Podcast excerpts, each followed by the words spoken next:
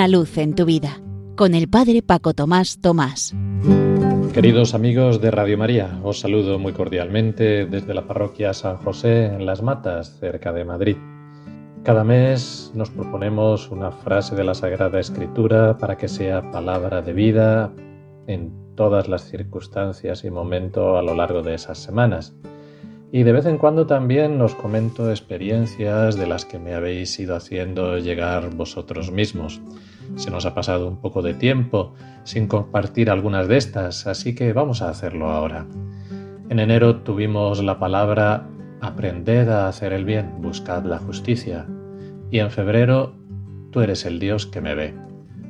Os narro algunas circunstancias en las que han sido luz estas frases para comportarse como Dios quiere en el trato normal y corriente con los demás. Me cuenta alguien, desde hace tiempo había que realizar un trabajo de inspección que podría costar una buena cantidad. Miramos varias posibilidades y elegimos la que parecía más factible. Hablando con quien la realizaría, le conté que a pesar de que hemos restringido gastos en muchos capítulos, habíamos acabado el año con gran déficit y que llevamos meses tirando de ahorros.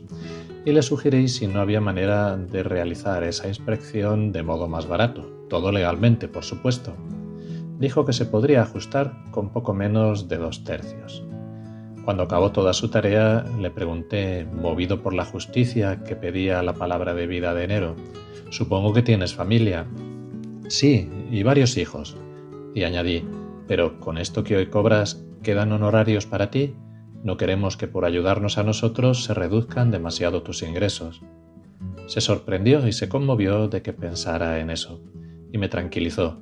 Podía hacerlo con justicia y no se resentía su economía familiar. Otra persona me contaba, meditando estas palabras me parecían tan nuevas como para descubrir matices desconocidos en el amor de Dios hacia nosotros y que tienen que suscitar la reciprocidad. En estos días he tenido una pequeña ocasión de poner en práctica esta palabra. Hablando con una amiga se expresó con una frase poco oportuna que me hirió. No la sentí fruto del amor recíproco, pero enseguida, como un resorte interior, saltó la palabra misericordia. Tengo que ser la primera en perdonar. Así la unidad no se rompe, sino que crece.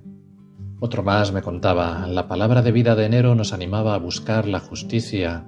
Desde hace más de un año un proveedor de nuestra empresa tiene facturas pendientes. No se le pagan porque tienen un problema bastante importante en los albaranes recepcionados en nuestro sistema y no cuadran las cantidades entregadas. Y por tanto las facturas tampoco resultan correctas.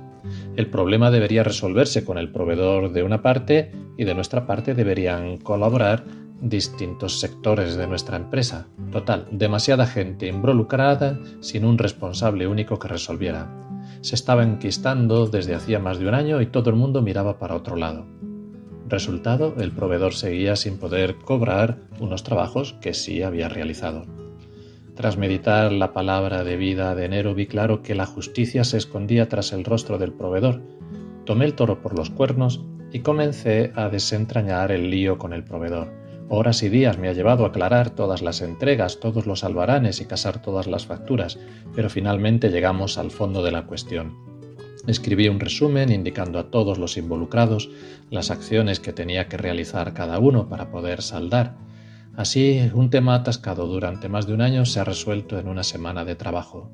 Lo mejor de todo no es solo la gratitud del proveedor, sino que el resto de mis compañeros, que también estaban agobiados por la situación, lo han agradecido e incluso alguno de ellos me dijo, la resolución de este problema me ha hecho muy feliz.